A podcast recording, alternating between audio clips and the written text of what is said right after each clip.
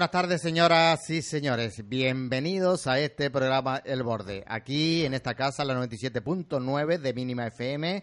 Les recordamos que hoy es 20 de junio del año 2016 y que estamos en directo, como siempre, entre 6 y 7 y algo de la tarde y no nos cansamos de repetir que esto quiere decir que usted puede interactuar y participar con nosotros. ¿Y cómo? Pues llamando a los teléfonos que vamos a repasar dentro de un momentito. Eh, sepan que nos interesa todo, la información, la crítica, las sugerencias, las vivencias, las historias, el humor, la cultura, todo nos interesa aquí en este programa. Un espacio que está hecho con mucho amor y con mucho cariño para cada uno de ustedes. Bueno, eh, este programa también lleva como lema siempre tirarle un tiro al gobierno y otro a la revolución y decirles que estamos mm, emitiendo desde el mismísimo corazón del Valle de Weimar en la isla de Tenerife, en las Islas Canarias, España, para todo el resto del mundo también a través de YouTube. Un abrazo muy fraternal y cariñoso para los que nos escuchan a través de la frecuencia de la radio y también para los que nos ven y nos escuchan a través de YouTube, porque esto es una emisora que se escucha y se ve. Y ahora lo vamos a demostrar también con algunos mensajes que tenemos por aquí. Bueno, pues vamos a saludar a Tomás, que está encargado de toda la técnica, el encargado de que esto salga bien o mal y que llegue pues de manera eh, quizás diáfana a, uno a cada uno de sus hogares donde ahora mismo se encuentra, o en el coche, o en la calle, etcétera, etcétera. Y vamos a saludarles. Tomás González, ¿cómo ha pasado usted el fin de semana? Pues muy bien, amigo José, no puedo decir que con calor porque entonces estaría mintiendo, porque la verdad que el fin de semana más o menos pero bien, hemos pasado el fin de semana bien y esperando ya que llegara el lunes para empezar una nueva etapa de este primer día casi ya del verano, ¿no? Bueno, pues haga usted el favor y repase con nuestros siguientes eh, los números de los teléfonos para que puedan interactuar con nosotros. Pues nada, pues ustedes quieren interactuar con nosotros, lo pueden hacer a través del 922 50 35 22, también en el 660 21 6444 lo pueden hacer también a través de nuestra página web, en, nuestra página en Facebook, que es Mínima FM. Ahí nos pueden ver, oír e interactuar. Y hacer lo propio también en nuestra página en YouTube. Busquen en YouTube Mínima FM en directo. Ahí nos pueden ver, oír e interactuar, incluso llamarnos a botillas verde si quieren. Ahora, si ustedes lo que quieren es eh, contratar publicidad, pues escuchen. Bien, vamos a saludar primero antes de dar el teléfono a Celestino. Celestino, muy buenas tardes. Buenas tardes a todos los radio oyentes y a los compañeros que estamos aquí en la mesa y voy a darle porque la emisora necesita publicidad. Entonces, el número de teléfono es el 686 265 730 para cualquier cosa de publicidad nos tiene usted a vuestra disposición. Muchas gracias. Correcto. Y ese teléfono, como es de estos teléfonos modernos, naturalmente tiene WhatsApp, WhatsApp, mensajería. Pues eh, sepan ustedes que pueden también mandar mensajes, WhatsApp o llamar también si lo quieren, si tuvieran algún problema con los que ha dado Tomás, que no tienen por qué, eh, que no tiene por qué, por supuesto. Bueno, pues vamos a arrancarnos con un temario como todos los lunes muchísimo más amplio que el resto de la semana, porque como siempre decimos, el fin de semana también genera mucha información Vamos a empezar hablando del tiempo, que han subido un poquito las temperaturas, más que todo en la península, pero aquí también ya se ha notado hoy. Creo que andamos ya por los 30 grados, en, algunos lugares es posible que se hayan superado y bueno, todavía no es una temperatura muy alta, pero sí ya hoy se ha notado calor. ¿Qué dice Celestino? ¿Cómo lo has notado? No, hoy, se ha notado que ya, ya, ya casi no se puede caminar por el sol, hay que ir por la sombrita y llevar siempre mucha agua.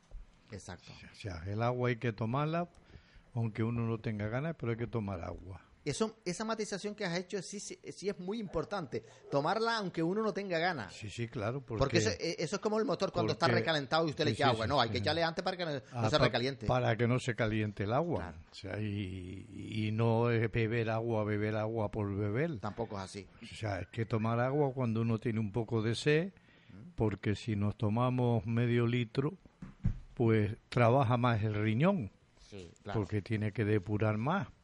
Y entonces la necesaria de un buchito, otro buchito y, y no pasarse. Pero hay que beber agua. Claro. Y, hay que también ya usar en verano ropa ligerita, liviana, si es posible, pues eh, blanca, es mejor todavía.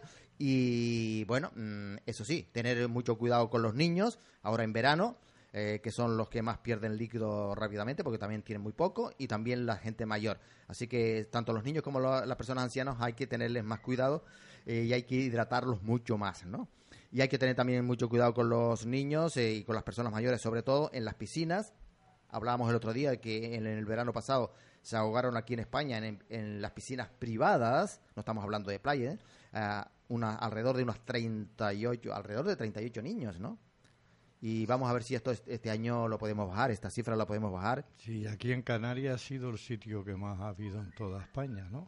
Entonces hay que poner muchos más vigilantes y, y las madres también tener y los padres tener cuidado con los niños, porque cuando uno tiene un niño al lado, y se da cuenta y va a mirar, ya no está el niño al lado de uno. Claro. O sea, al niño hay que tenerlo muy pendiente siempre.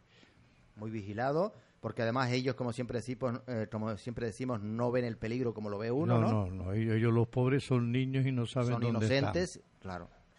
Bueno, pues eh, según las, eh, los informes que tenemos, es que el mes de mayo a nivel mundial fue el mes más cálido de toda la historia desde que hay registro en este planeta Tierra. Eh, eso es lo que dice la, información que poseemos. Y también eh, ya lo venimos diciendo desde hace unos cuantos meses atrás, no solamente de días, sino de unos cuantos meses atrás, que se hablaba de que, bueno, el año pasado fue el año, mm, el verano más cálido, aquí por lo menos en, España, desde que hay registros meteorológicos. Eh, y se decía ya desde el año pasado, y se decía, y sobre todo a principios de este año, que este año íbamos a superar las temperaturas del año pasado, que batieron récord de toda la historia aquí en España. Pues fíjense ustedes por dónde. Nosotros siempre decimos que estos pronósticos de largo alcance casi nunca se cumplen. Pues ahora el, la AM, o sea, la Agencia Estatal de Meteorología, eh, ha anunciado que eh, este verano, por lo menos en la península ibérica, va a ser más suave de lo normal. O sea, ya no se está hablando de que va a ser el, verano más cálido, inclusive superando al del año pasado, sino que va a ser inclusive un, verano bastante suave. Eso es lo que ya anunciaban ayer o antes de ayer la Agencia Estatal de Meteorología. Bueno, pues vamos a ver si se cumple. Mm, y también, mm, esto creo que es mayormente para la península, pero también posiblemente afectará a Canarias. Vamos a si no tenemos un verano muy caluroso con estas temperaturas de 28, 29, 30 grados vamos bien servidos. Tomás, vamos a arrancarnos porque luego tenemos un, tema, un temario bastante amplio. Vamos a arrancarnos con las efemérides, las palabritas canarias y toda esa serie de cosas que tiene por ahí. Pues vamos para allá, don José. Madre de Dios hermoso, con algunos santorales. Hay que meter en la cárcel a algunos padres por poner dichos nombres.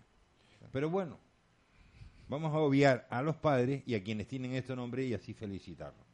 Bueno, pues hoy es Santo Silverio, Florentina, Pablo, Siriaca y Onofre. Y además de eso, es el Día Mundial del Refugiado. Ajá.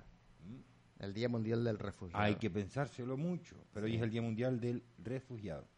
Y vamos a decirle que tal día como hoy, en 1833, Isabel, hija de Fernando, una V y dos palos, que debe ser séptimo, y de María Cristina, que no llegan a los tres años, es nombrada princesa de Asturias y heredera, del trono. ¿Esto que era? ¿Que le traían los Reyes Magos ya con la corona? Madre de Dios. Tal día como hoy, en 1898, guerra entre Estados Unidos y España.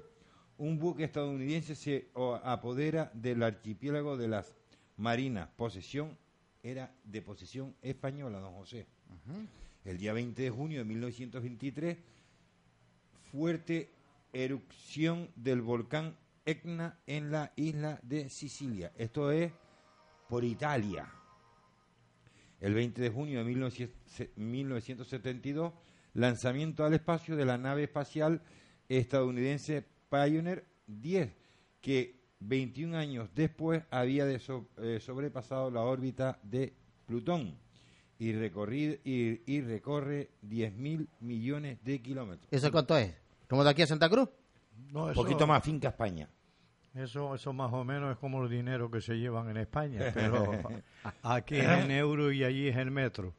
El 20 de junio de 1997, Felipe González anuncia que no se presentará a la reelección como secretario general del Partido Socialista.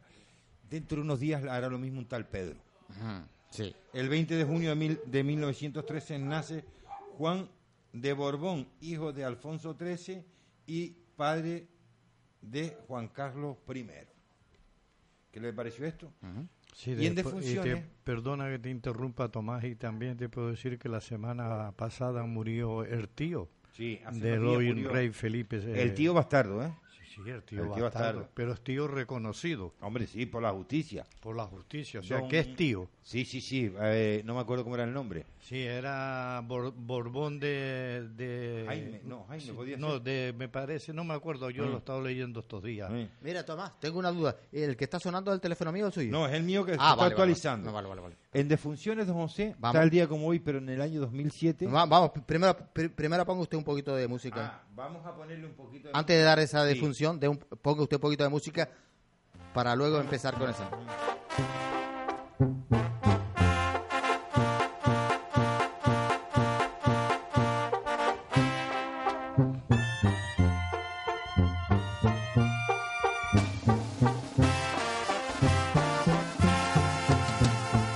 Nadie es eterno en el mundo, ni teniendo un corazón siente y suspira por la vida y el amor. Todo lo acaban los años, dime que te llevas tú, si con el tiempo no queda ni la tumba ni la cruz. Despidiendo, con el último adiós de este mundo. No me llores, que nadie es eterno, nadie vuelve del sueño profundo. Sufrirás y llorarás mientras te acostumbres a perder. Después te resignarás cuando ya no me vuelvas a ver. Pues vamos ahora con esa defunción.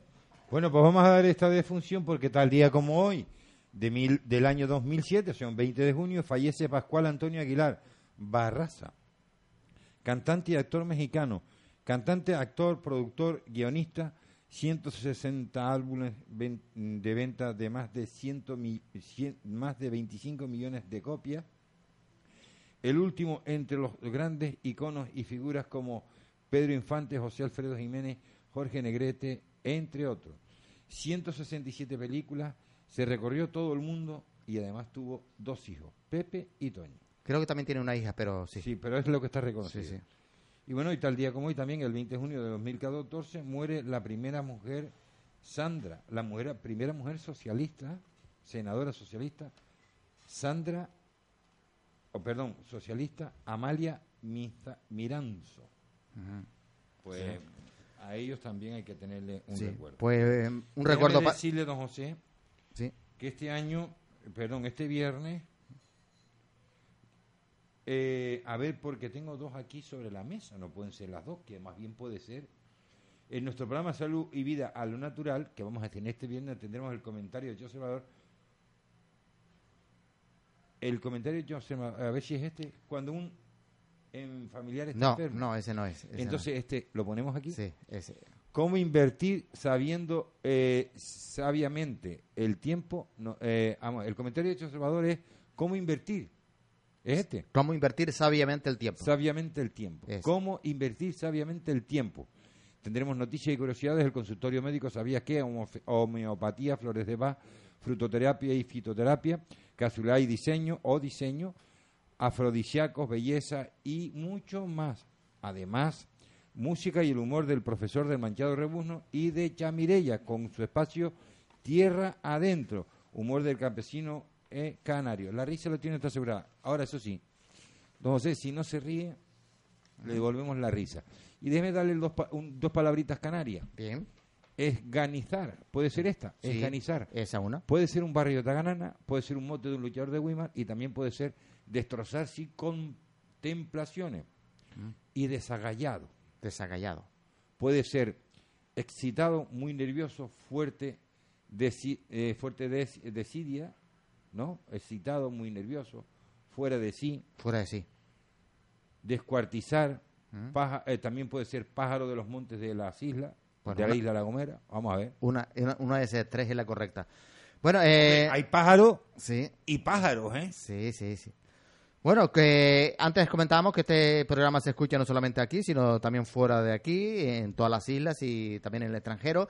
Y la verdad es que a veces nos sentimos muy honrados eh, por eh, los mensajes que nuestros queridísimos oyentes nos mandan de aprecio, de cariño eh, para nosotros que hacemos este programa y que no lo vemos tan importante, pero que otros sí, que lo ven de manera importantísima.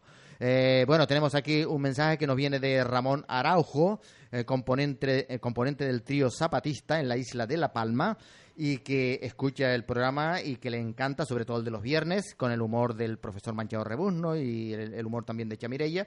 Y lo voy a leer textualmente porque, Tomás, es, especialmente para ti para Chamirella. Dice, amigo José, dice, estoy aprendiendo burromeo. Uh, uh, uh, dice, ya casi lo hablo, aunque me travio. Oh. Aunque me travio, con frecuencia, ¿no? Eh, felicite de mi parte al profesor Manchado y a la comadre Mireia por tan divertido ratito, humor popular y catecismo sin fronteras. Y que los invito a un cortado en el bar de la piscina. Uh. Eh, y luego dice, en julio tocaremos varias veces en Tenerife. Ay, ya, bueno, esto sí que es... Ah, bienvenido sea. Bienvenido. Como ven, eh, ven ustedes, eh, eh, parece que no se le escapó ningún detalle porque habla de, del burromeo, habla de Metravio, hablo de, del cortado de la piscina, de eso también hablamos, ¿verdad, Tomás? Sí. De la piscina, hablaste tú. ah, y luego me mandó otro que dice, fíjate, Tomás, dice, el monoteísmo, tú hablaste del monoteísmo y del politeísmo, mm. dice, el monoteísmo del profesor Manchado es una monada. bueno, le busca la vuelta, ¿no? Para que rime, ¿no? Mm. Bueno, pues ya el domingo sabremos, saldremos de duda de lo que va a pasar aquí en España con estas segundas elecciones. Eh, el señor Rajoy ha dicho en estos días que si hubiera otras una tercera, unas terceras elecciones, pues eh, eh, haríamos en, el ridículo en el mundo y dice, seríamos el reír de todo el mundo. Pero es que no la veo muy lejos. No la ves muy lejos, ¿no? No, claro que no, como está la situación, o sea, Aquí tenemos ya que llevamos seis meses sin gobierno, desde el mes de diciembre, y ya te están diciendo, de los cuatro, tres te están diciendo que no quieren saber nada con Rajoy, pero Rajoy va a ser la fuerza más votada, no va a sacar la mayoría. Entonces tienen que unirse tres fuerzas que no tienen de nada paralógico de, de convergencia entre las tres, porque iría, iría Podemos, iría Ciudadanos, iría el PSOE. Si a cada uno va por su sitio, formarán un gobierno y vamos a ver cómo será esto. Entonces yo creo que las próximas elecciones están muy cerca. Olvídense. Eh, pero mm, vamos a ver, vamos a ver, porque olvídense que no va a pasar eso. Sí, espera un momentito, ahora, ahora te doy la palabra. Vamos a ver, eh, parece ser que el señor Rajoy echa la culpa a otros de que hayamos tenido que entrar en unas segundas elecciones y a lo mejor posiblemente en una tercera, ojalá que no. Parece que él le, echa la culpa a todo el mundo y él no tiene culpa. Y yo creo que también el señor... Aquí yo creo que en España todos los partidos políticos tienen, muchísima culpa. de que... Tienen, culpa. Para mí tiene culpa hasta el rey. Porque el rey los tiene que coger a los que salgan ahora y meterlo en, en una chabola o en donde sea, en un hotel de cinco estrellas, con todo, y decirle, ustedes no me salen de aquí hasta que no se pongan de acuerdo. Mire, porque España tiene que funcionar. Cada día estoy más convencido, lo dije creo que a, posteriori, después de aquella pantomima de, del rey de España, un tal Felipillo. Cada día estoy más convencido. Por cierto, que, hoy cumple, o ayer o antes de ayer, en estos días está cumpliendo dos años de reinado ya, Felipe. Dos, años, sí. No, está cumpliendo reinado, no. Eso es falso. ¿Sí? Y tan falso, porque a él no lo ha elegido nadie. Ah, ah, está cumpliendo la herencia que le han dejado. Así. No, no, Tomás, en eso no estoy conforme contigo. ¿Dónde dice, dice en este país, dónde dice en, este, en, nuestra constitución española, en el derecho constitucional, dónde dice quién nombra al rey? ¿Qué? Usted me puede decir. No lo dice nadie, pero está en la constitución. No, no, no, no, no. esto está equivocado. Esto es, una constitución. No, no, no. Perdone, vamos a ver. Puede ser que yo esté equivocado. Vamos a ver yo no estoy en el uso de la verdad, o sea, eh, sí, usted la tiene ahí, yo también Dígame, la tengo. Vamos a ver, ¿quién nombra al rey en este país? Dígame. Nadie. Dígame. ¿en qué artículo de la Constitución española? La Constitución española tiene 669 artículos. Dígame uno solo en el que diga, el papá Juan Carlos nombra rey a su hijo porque le salen los memoles. No, porque la dinastía viene así. ¿Y por qué, y por qué- Ah, y- ah, ah, y por sí, qué- y por qué- y por qué tenemos y, y, bueno y también Eso, eh, vamos a ver. y por qué tenemos un rey aquí en España? Exacto. Habría que ir un poquito para atrás y decir Eh, por qué tenemos un rey aquí en eh, España. eh, exacto. Claro, Ahora, yo lo que quiero... que Perdóneme, eh, eh, déjeme aclararme con lo que está diciendo antes. Ya yo dije aquí, allá por eh, finales de enero o algo así, que hasta aquel momento yo podría haber sido mo- bor- borbónico o a lo mejor constitucionalista real. Pero aquel día me convencí de que un señor tal Felipe este, toca los huevos este, no lo digo sin acritud, No, no, sin no, acri- cada cual ningún tipo de acritud. De decir lo que quiera, que es para ¿Quién eso. coño es Felipe VI para decirle a Pedro Sánchez, encárgate tú de formar gobierno? ¿O quién eres tú, Pablo Iglesias, o quién eres tú? Mire, el señor Fe- Felipe... Se el- trata, de, eh, Tomás, se trata simplemente así mm, llanamente de una simple sugerencia porque el rey no puede hacer más nada. Nada. No puede hacer es más que nada. cuando veo incluso los Una sugerencia, una sugerencia como podría ser la eh, suya o lo de otro. la mía, El que tiene a que lo mejor no- la mía es más válida. ¿Sabes por qué la mía es más válida? Sí. Porque has votado. Porque he ido a votar. Sí. Porque has votado. Porque he ido a votar. Porque tengo el derecho de votar y he votado. No, derecho no- tienen todos los ciudadanos. No, ¿eh? no, no, pero es que no respetan nuestros votos. Ah, lo que pasa Lo es que, que... tenemos que pensar es que ellos dicen sí, sí, sí y tal. Vamos, pero el vamos, puro formalismo- vamos a, terminar, vamos a, el a- a puro dar la palabra a forma- Tomás y sí. ahora pasa a hacer el tiro otra el vez. puro formalismo ese. Bueno, pues este muchachito pues se salió de Madrid y propuso a otro y tal. Mire, yo creo que en este país ya está bien y eh, yo eh, en un aspecto le voy a dar la razón en- al señor este, el chiquillo este de la barba. eh. sí. porque solo con barba, barba. El otro no, porque tiene media barbilla, ¿no? Sí, sí, sí. Este que tiene barba. Una, tiene- una pelujilla. una- sí, un- uno tiene pelujilla y el otro tiene barba. Y además tiene 61 años y el otro tiene menos. Sí. Es que es verdad lo que está diciendo. Seríamos el rey del mundo en tener tres elecciones para elegir un presidente. Ahora, Sí, pero que tampoco el señor Rajoy le eche la culpa a Pedro Sánchez y a Izquierda Unida y a No, todo no, lo demás. no, no, no, no, no, no, que él no, también no. tuvo culpa. perdone un momento, don todos José. son No, no, no. culpables, Yo, todos son perdone un momento. Vamos Sí. a ver.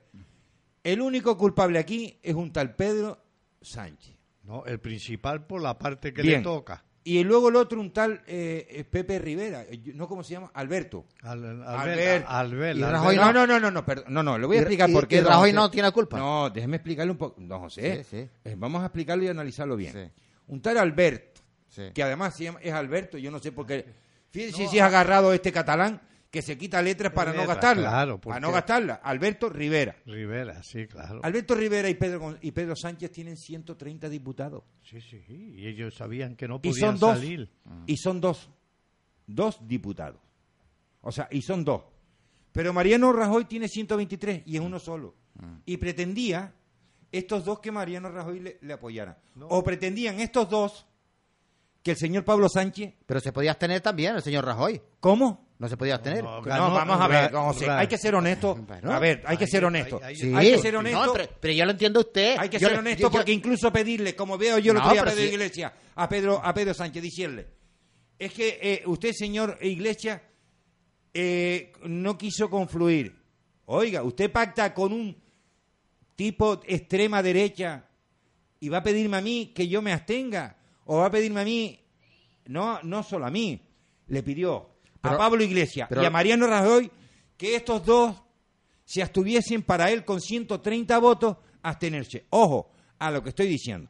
pero También lo- yo puedo pero decir... lo- los votos de esas formaciones también son muy válidos porque eh, son votos de, de- de ciudadanos españoles, ¿o no? Exacto. ¿O no? También ¿O no? decirle, también decirle cómo pretende Pedro Sánchez ser presidente del gobierno cuando un tal Pablo Iglesias tiene 69 diputados Y él tiene y, 90. y- y el otro tiene 90. Uno con 69 diputados tiene 5 millones de votos, otro con, 60 con 90 diputados tiene 5 millones 300 mil. Pero si yo lo entiendo, mira, Tomás. Lo que pasa pero- es que pero- pero es fácil ahora echar la culpa Ah, claro, pero- tanto a Rajoy como a Pablo Claro, Iglesias. Pero es que yo lo, enti- pero es que yo lo entiendo a los dos. Mira, yo lo entiendo a los dos. Pero si nosotros, eh, la preocupación, si la preocupación es nuestra, es velar por los intereses del país, por el que el país funcione y que el país salga adelante y que haya un gobierno y que no estemos en estas eh, condiciones y en esta inestabilidad, si pensamos en eso, no, tenemos también que olvidar de que uno sacó más, otro sacó menos, que unos son unos guerrilleros, por decir algo, ¿no? Que otros no sé cuánto.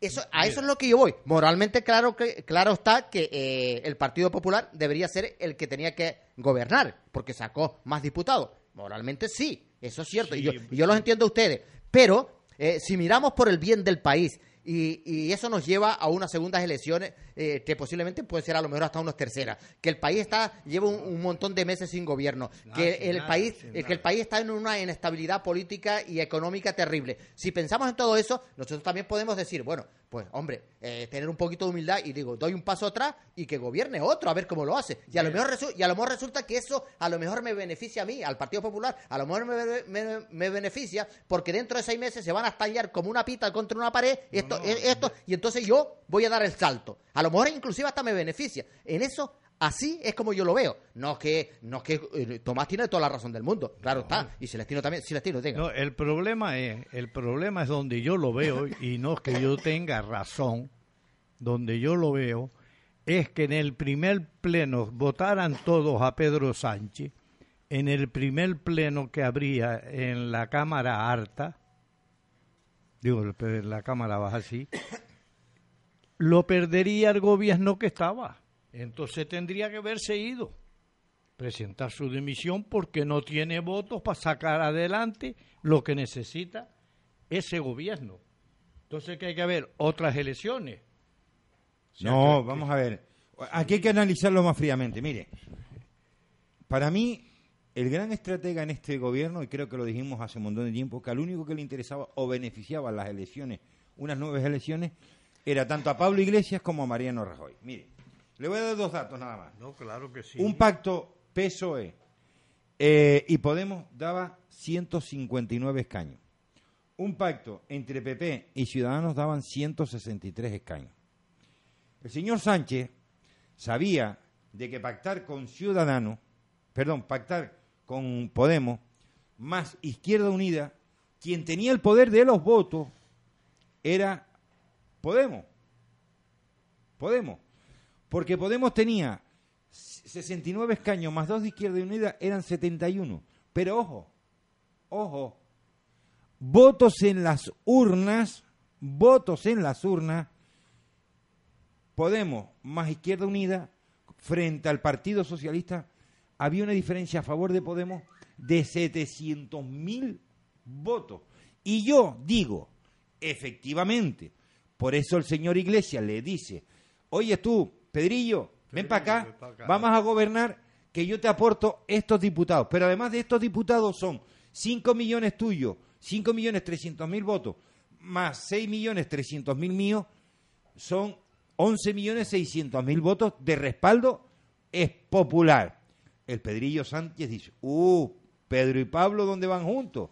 Entonces, hay que ser un poquito coherente en política, no, vale todo. sí, claro, pero yo cuando dije antes, cuando hice la, afirmación de que también el señor Rajoy tiene la culpa, lo veo desde ese punto de vista, desde el punto de vista de los españoles, de, nuestro país, que hay que, a veces hay que ceder en política y en todo, en todas las esferas de la vida, a veces tenemos que dar un paso atrás y ceder, aunque uno tenga la razón, aunque uno tenga la razón y uno decir, bueno, por el bien de otros hay veces que hay, que eh, anteponerlo, lo, bueno, lo, de otras personas antes que lo de uno, ¿no? y desde ese punto de vista lo veo yo. Yo no lo veo de otra, de otra manera. Mira, José, yo te voy a decir a ti cómo está la situación. La situación está que vamos a hablar del 20D. Sacó el Partido Popular 120 120, 120 23, 123. 123. Bueno, yo estoy dando números redondos. El Partido Socialista sacó 80. Podemos sacó 90. digo 90, y el Partido Podemos sacó 69 y 40 sacó Abel Rivera. Entonces lo malo de esto todo que el Partido Podemos está unido. El Partido Comunista estaba unido. El PP estaba unido el de Rivera estaba mandando Rivera, pero en el PSOE no mandaba nadie. O sea que ni los mismos 90 votos que tenía el PSOE lo tenía garantizado.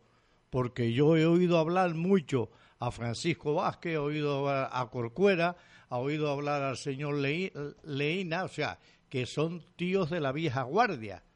Y entonces toda esa gente no estaba conforme con que Pedro fuera el presidente del gobierno, ellos mismos. Hoy es el último día para dar encuestas, eh, según parece. Eh, y aquí tengo mm, pues unos datos acerca de las últimas encuestas, muy recientes. Eh, parece ser que el, el, Partido Popular subiría en votos y en escaños, por supuesto, llegaría hasta los 129 escaños hasta los 129, la, la vez anterior, como ha dicho Celestino, 123. 123. Podemos eh, con, en colisión con Izquierda Unida, como sabemos, eh, como sabemos eh, pasaría posiblemente hasta los 95, hasta los 95. El PSOE inclusive bajaría con relación a, a, las elecciones pasadas y se quedaría por ahí por 70, 73 escaños. Y bueno, pues esto, claro, por supuesto que hay una cantidad de personas indecisas, de ciudadanos y de votantes indecisos, que no sabemos lo que, por dónde van a... Sí, hay cerca de 3 millones de votos. Cerca de 3 millones de votos que no Pero bueno, de todas maneras, de todas maneras, eh, con 129 escaños, el señor Rajoy no conseguiría la mayoría. Eh, Ojo que suben escaños y en votos. ¿eh? ¿eh? sí, suben en escaños y en votos. El único los únicos partidos que pierden en votos. Podemos también. Eh, sí, no, el único partido que pierde. Podemos llegar hasta los 95 según las últimas encuestas. El único partido que pierde es el PSOE, que pierde escaño y voto, y Ciudadanos que pierde escaño y voto. No, mira, lo que pasa es que aquí lo malo de esto es que no miran por el pueblo. O sea, estos gobernantes que tenemos, sean del color que sea, no se anteponen ellos que anteponer al pueblo. O sea, el pueblo, ¿qué te pasa en Portugal? ¿Qué te pasa en Grecia? O sea, y eso que nosotros somos uno de los países con más deudas que tenemos.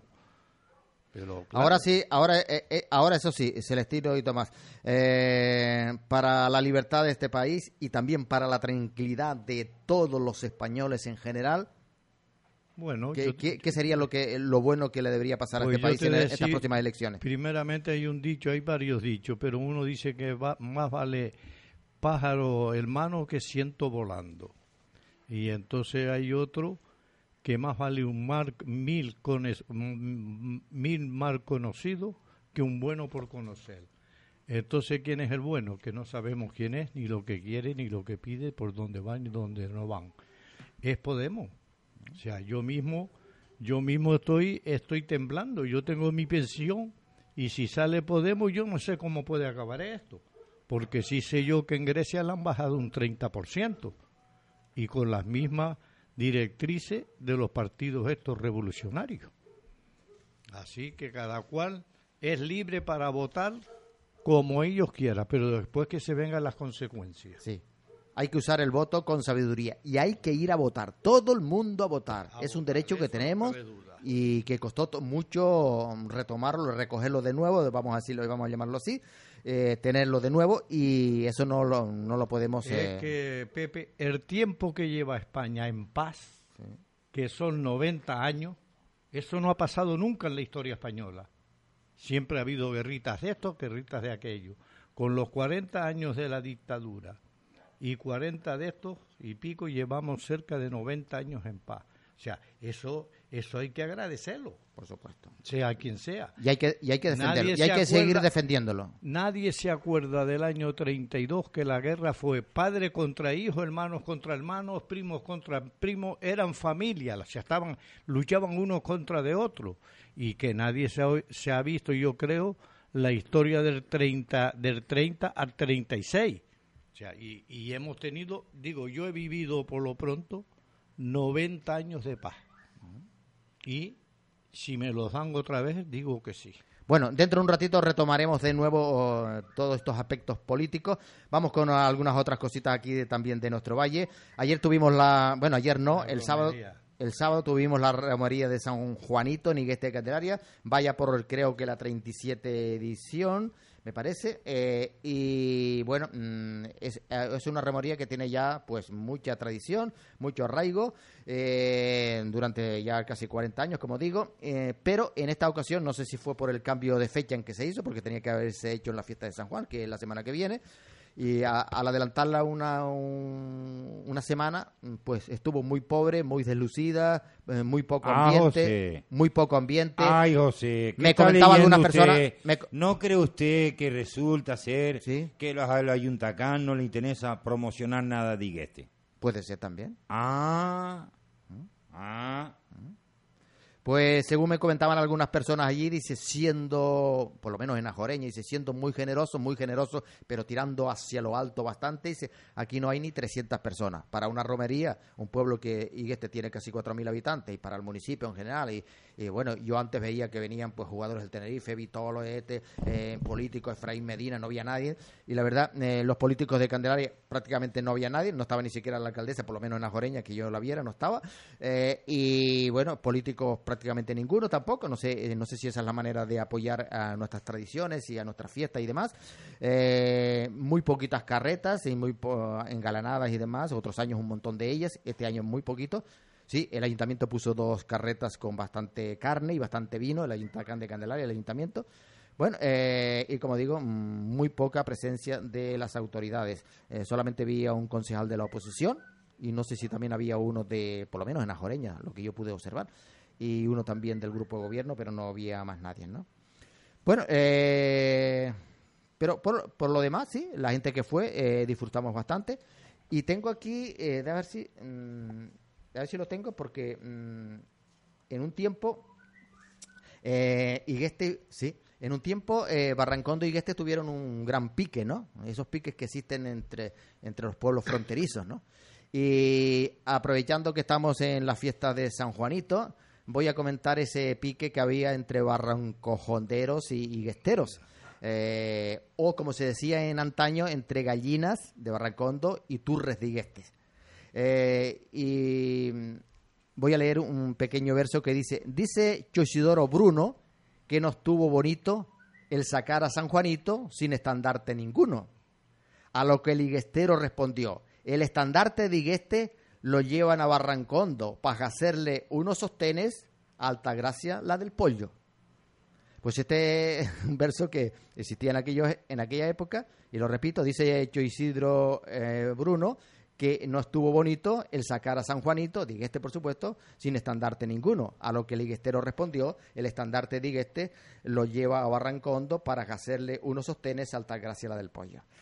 Bueno, eh, Ayer también en Igueste eh, se celebró, eh, Tomás eh, y, Celestino, se celebró el tradicional teatro que se viene haciendo desde hace unos cuantos años, creo que cuatro o cinco años. Aquí estuvo Francisco Rodríguez Rodríguez, Pancho, para informar de eso, porque él ha sido siempre durante estos últimos. Bueno, creo que fue el cofundador, fue uno de los fundadores de ese grupo teatral de Igueste Candela, Rosalía Alonso, y era el director de todas esas obras de teatro que se venían haciendo, ya digo, por San Juan, eh, que se repetían dos veces y luego que se hacían también por fin de año, por la Navidad. Pues eh, sabemos que a Francisco Rodríguez Rodríguez Chopancho, lo digo yo, no lo dice él, por supuesto, le dieron una patada por el culo, así de claro, una patada por el culo, lo votaron, un hombre del pueblo, diga este trabajador como nadie, lo votaron para eh, enchufar o meter a alguien que inclusive no es de aquí, ni siquiera de Canarias, ni siquiera de España. Bueno, eso por un lado.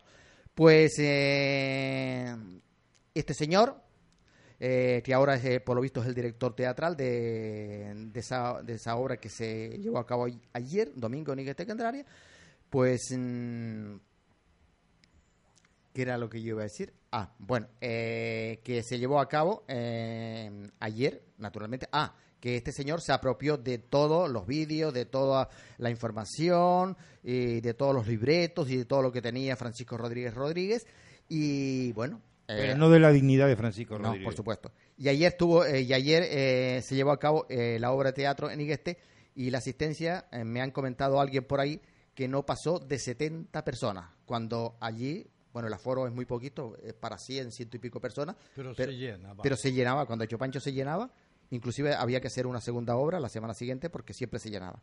Pues dice que no hubo sino unas 70 personas, que la obra se, se recortó y fíjense ustedes por dónde. Vamos a ver. La obra que se llevó a cabo ayer fue una, eh, bueno, la que una de las últimas que hizo Chopancho. O sea, la volvieron a repetir. Inclusive este señor, que tanto lo sabe, que dice que tiene 30 años de experiencia en el teatro, pues se vale de la obra de Francisco Rodríguez Rodríguez y es la que pone en escena ayer. Ah, bueno. ¿Qué le parece? Eh, es una copia, ¿no? Ahora viene alguien, eh, le da a- te da a ti o a mí una pata en el culo, te botan de aquí y encima después viene y copian el programa y hacen el programa que tú has hecho y, y lo, y lo pone él en antena. No hay- él no hace nada sino poner el que tú has hecho en otros tiempos. Sí, robarte, robarte lo que es tuyo. O sea, hablando en castellano, te está robando lo que es tuyo. Usted habla claro. Yo, yo no sé si es que lo tenía registrado o no. No parece que no lo tenía, por, No eso, lo lo, por tenía. eso lo puede hacer. En la GAE, que es otra, es, otro tenderete de, de mamadores que están ahí, en la GAE.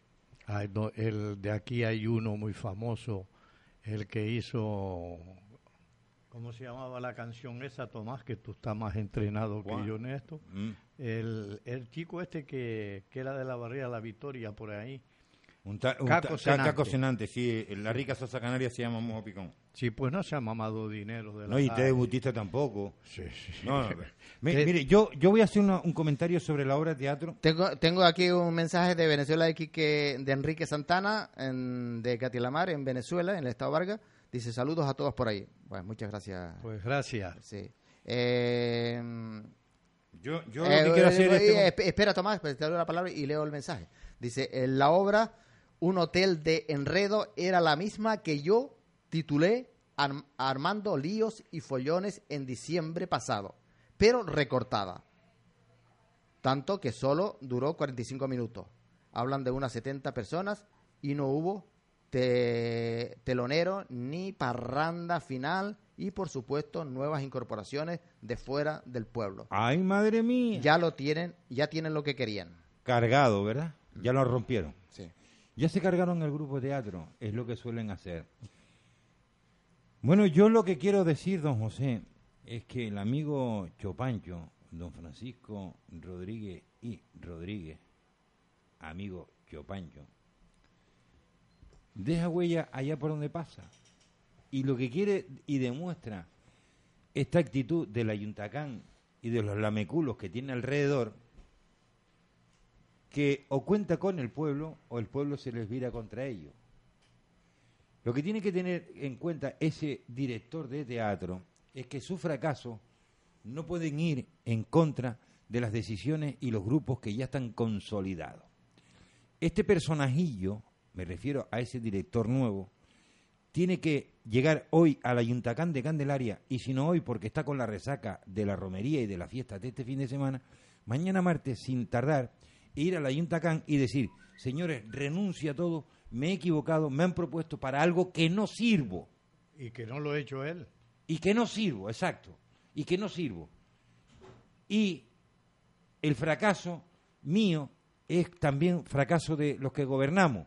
Por lo tanto, dejen ustedes a las personas caminar solos, yo no cobro más del Ayuntacán y dejen a este grupito de gente que lo venía haciendo bien, lo puede seguir haciendo bien, incluso hasta mejorarlo, y yo no estoy capacitado para mejorarlo. Ahora bien, estoy diciendo esto sabiendo de que este personajillo no tiene esa conciencia porque es un estómago agradecido. De esos hay muchos.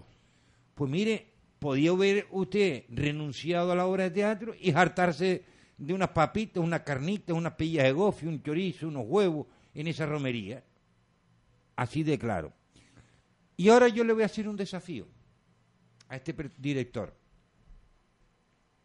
¿Tiene usted productos de lo que ponen las gallinas y venir aquí a enfrentarse con don José y conmigo a ver cuáles son sus intenciones y cuáles son sus proyectos para el municipio de Candelaria con el tema del teatro?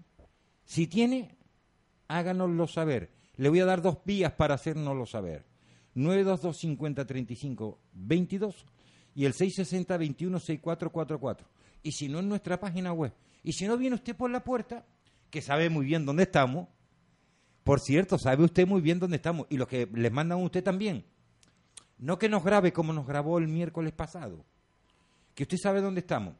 Incluso, usted estaba esperándome en el Bar Garoe. Un- Sí, en el Bar Garoe. Y si no me espera en el Bar Garoe, que usted sabe a las horas que yo voy, me dice, oye, Tomás, dile a José que yo quiero estar tal día, a tal, de tal hora a tal hora. Y ya está, y lo aclaramos. Si es lo más bonito que hay, es dar la cara. O sea, equivocarnos nos equivocamos todos. O sea, no somos nadie perfecto en este mundo. Y sí, yo encuentro que él tiene que dar la cara y venir a esto porque está jugando con mis impuestos. O sea, el ayuntamiento son mis impuestos, ayuntamientos somos todos. Y entonces lo que no se puede estar derrochando el dinero con las necesidades que tiene este país. Y ahora le voy a pedir permiso a los compañeros para que vean las necesidades que tenemos, que le voy a anunciar dos o tres notas de periódico de esta semana.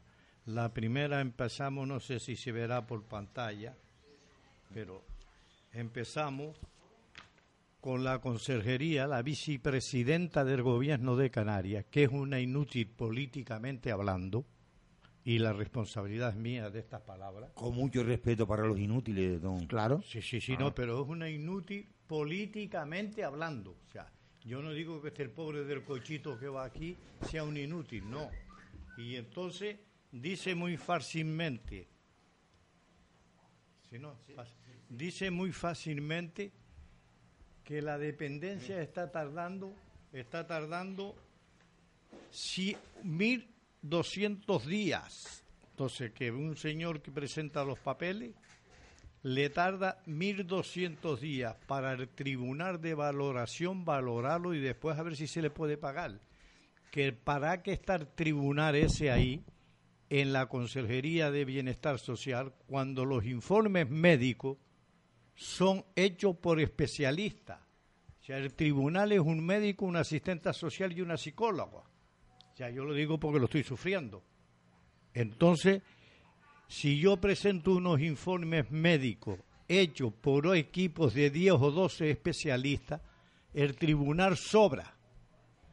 Y, eso tarda, aquí no sé si lo cogerá la Cámara o no, 1.200 días y después sigue abajo en un apartadillo de la resolución del, del, expediente se dilata más de tres años. Un total de 68 personas murieron en el trimestre, en el trimestre sin ayuda. Bueno, eso es lo que estarán esperando, que la mayoría de la gente perezcan, fallezcan y así no hay que pagar nada. Que claro, así, así nos libramos de, de poner, de pagar personas, personal. yo lo que digo que es mucho más fácil, no es mucho más fácil quitar la ley y quitar los baremos. Y entonces nadie tiene que reclamar. Pero asistir una ley que te ampare a ti o a cualquier persona y unos baremos que también te ampare, hay que ir con las consecuencias. Lo que no se puede estar engañando a todo el mundo. Yo te digo que llevo siete años luchando y seguiré todo lo que pueda. Y con juicios ganados y todo contra la consejería. O sea, que no es cosa de bobo. O sea, tú fíjate cómo es la situación, que yo presento mis papeles y me reconoce este inútil tribunal, porque lo tengo en periódico escrito, no lo tengo, tengo comentarios hechos de esto. Y entonces me dan un 10% de minusvalía, eso fue en el 2012. Tú sabes por dónde voy luchando, por el 54. Entonces, la primera vez que me da un 10%, los tres, los tres soquetes estos, o las tres soquetas, porque de esto sabe menos que yo, que yo no sé nada. Entonces, reclamo y al mes y medio se reúne una doctora conmigo y me da el 42%. O sea, uno me da un 10, tres personas, y una doctora sola, que esos papeles todo lo tiene esta señora que no recibe a nadie, doña Patricia Hernández, que no sepa que está usted ahí, y más vicepresidenta del gobierno. O sea, pero ¿cómo vamos a avanzar aquí en Canarias? ¿Cómo vamos a avanzar en Canarias? Y me estoy explayando un poquito porque mis compañeros hoy son menos valores. Eh, me dejan entrar. Entonces, claro, no es para mí solo, no es para mí. Es que de esto hay más de 80 o 90 mil personas en Canarias. O sea, que estamos sufriendo, somos la, la región que menos funciona en este sistema en España, pero la última de todas. No hay nadie detrás de nosotros porque no hay más. Y ya otro día pues, seguiremos comentando. Pues ahora tenemos otras cosas aquí. Vamos a ir ahora dentro de un momentito a la publicidad. Eh, bueno, con relación a lo que hablamos antes de esa obra teatral en Igueste de Candelaria, la gente que, la verdad es que mm, el pueblo de, eh, bueno, la gente en Igueste mayormente siempre ha dicho que en Igueste no puede haber nada. No sé por qué. Eh, ¿Cuál es la razón? ¿Por qué en Igueste todo lo que se hace es, eh, funciona un tiempito y con la misma se va al algarete. No sé lo que pasa. Mire, eh, la verdad es que es muy lamentable, muy lamentable de que un hombre como Francisco Rodríguez Rodríguez y todo su grupo de teatro que llevan haciendo estas obras en Igueste de una manera mm, maravillosa eh, desde hace ya más o menos cuatro años, se haya tenido que salir de esa manera sin que nadie ni siquiera le haya dado una explicación, sin que nadie del, del, grupo de gobierno del Ayuntamiento de Candelaria se haya dignado venir y hablar con él y decir qué fue lo que pasó, qué fue lo que sucedió. Simplemente que hayan mandado a este intruso, vamos a llamarlo de alguna manera, a este individuo, y a este jefe, a este poco menos que dictador. Abraza farolas, pega carteles, lame culo. Sí, posiblemente dictador, más que uno que, que andaba por ahí hace tiempo. No, es dictador.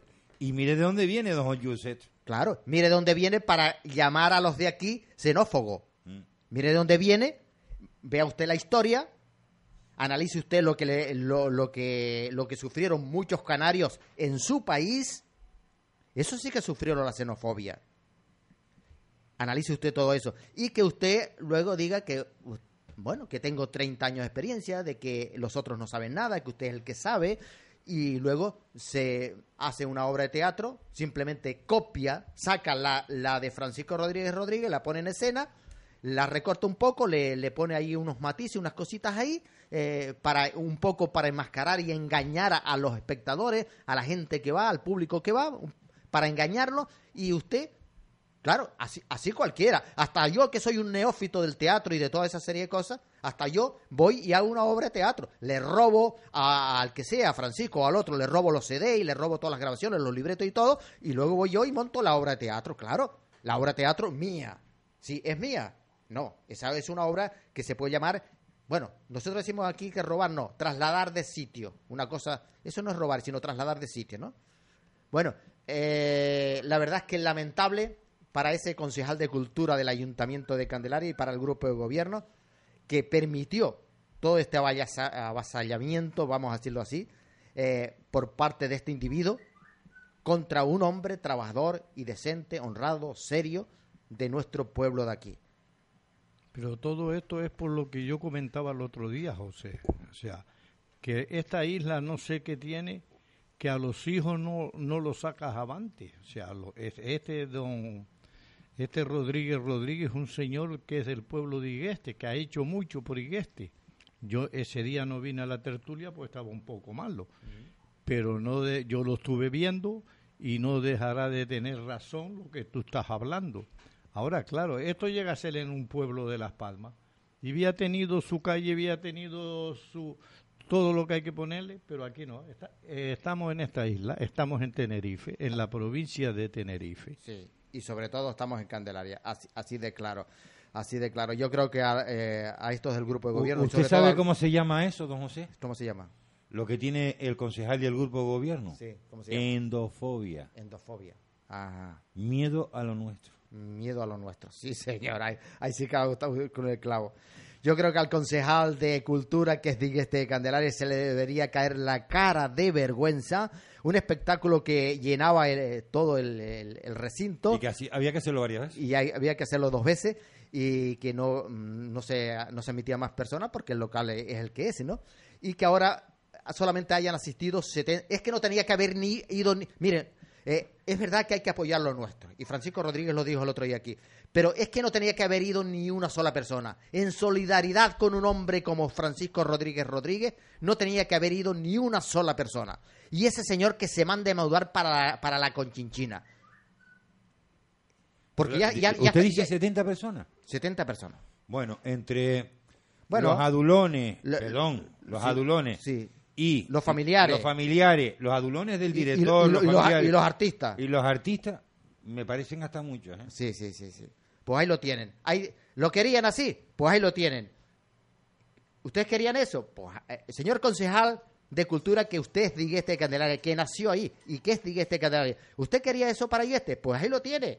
¿Querían ustedes una obra de teatro espectacular, a lo grande, a lo grande, a, a, nivel universal? Pues ahí lo tienen, ahí lo tienen.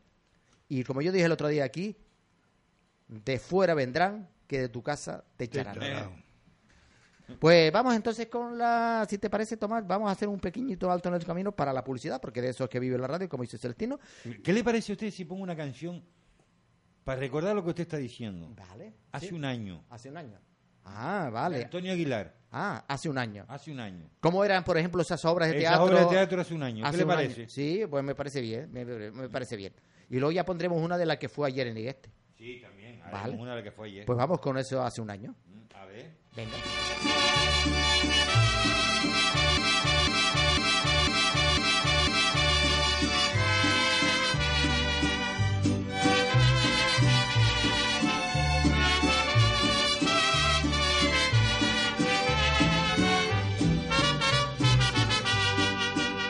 Hace un año que yo tuve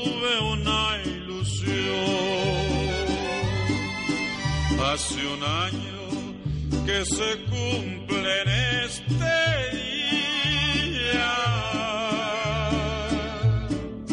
Te recuerdas que en tus brazos me dormía y que inocente, muy confiado mi corazón. Ese tiempo tan feliz no volverá. Mi cariño lo pagaste con traiciones. Me has dejado solo crueles decepciones como pagas otro así te pagará.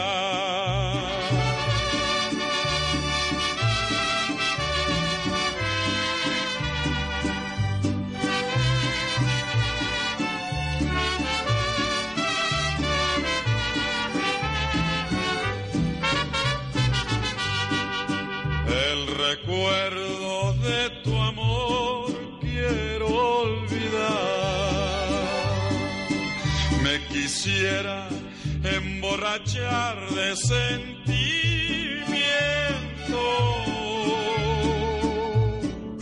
Te quisiera yo borrar del pensamiento, pero es inútil que borracho más y más me de acordar. Pero el y vengador. A pesar de tu hermosura placentera,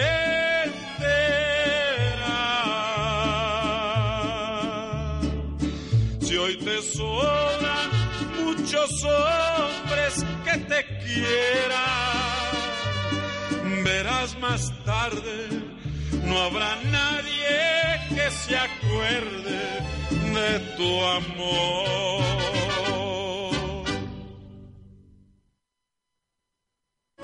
Tapicería Candelaria. Fabricación propia de tresillos 3 más 2 a la medida. Cabeceros personalizados. Confección de cortinas. Tapicería para vehículos y embarcaciones, techos de coche, encerados y toldos para camiones y furgonetas. Pídanos presupuestos sin compromiso llamando a los teléfonos 62275 6714 y 629-538804. Nos encontramos en La Tejinera, kilómetro 16 de la Carretera General del Sur, con un horario de 8 a 1 y de 3 a 6 de la tarde. En La Tejinera, recuerde, tapicería Candelaria.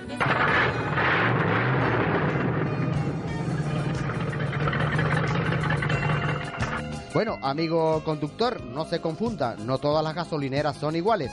La estación de servicio Barrancondo de Juan Peña Rivero le ofrece calidad extra en los combustibles. Gasoil microfiltrado para una larga vida de su motor. Lo último y lo más avanzado de la tecnología moderna. La gasolinera más antigua de Tenerife desde el año de 1926. Fundadores de Pecan en el año de 1995. La atención más esperada de Juan y Carlos. Venta de hielo, refrigerante y aceite. Y los mejores precios. Recuerde, estación de servicio Barrancondo de Juan Peña Rivero a su servicio.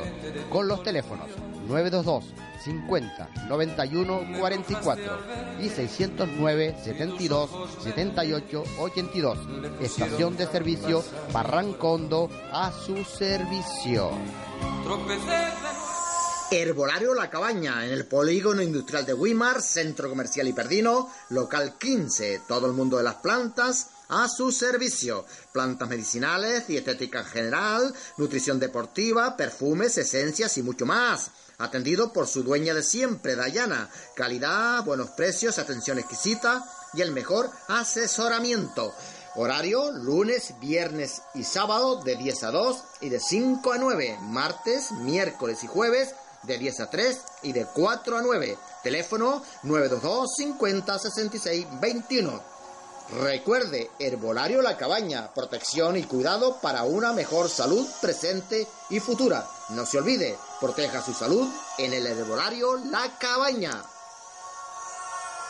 ¿Piensa construir, reformar? ¿Necesita algo de una ferretería? Piense en Ferretería La Cruz Colorada, en Igueste de Candelaria. Todo en materiales de construcción y ferretería en general, con la mejor calidad, la mejor relación, calidad y precio. Ferretería Cruz Colorada. Manuel Pineda González, calle Cruz Colorada, número 53, Carretera General del Sur, Candelaria, con el teléfono 922 50 24 32. Por calidad, precio y atención esperada, Ferretería Cruz Colorada. Horario de lunes a viernes de 8 a 6 de la tarde y los sábados de 8 a 2, domingos de 8 a 2. El herbolario de Candelaria no es solo un herbolario Aquí encontrarás acupuntura, reflexología, flores de Bach, naturopatía y además de eso te ofrecemos cursos relacionados con las terapias alternativas. Ven y visítanos en la calle Padre Jesús Mendoza, local 7, en Candelaria, con nuestros horarios de lunes a viernes de 9 a 2 de la tarde y de 5 a 8 y los sábados de 10 a 1. Llámanos al teléfono 922 50 07 95 y 630 75 10 21. Recuerda, tu herbolario es Herbolario de Candelaria. Visítanos. Para comprar calidad, precios y atención con amabilidad. La frutería. Avenida Marítima número 159, frente al Hotel Tenerife Tour. Todo en fruta, verdura y hortaliza, desde la huerta a su mesa. Nuestro objetivo es la calidad, nuestro compromiso los precios. Recuerda, la frutería en las caletillas.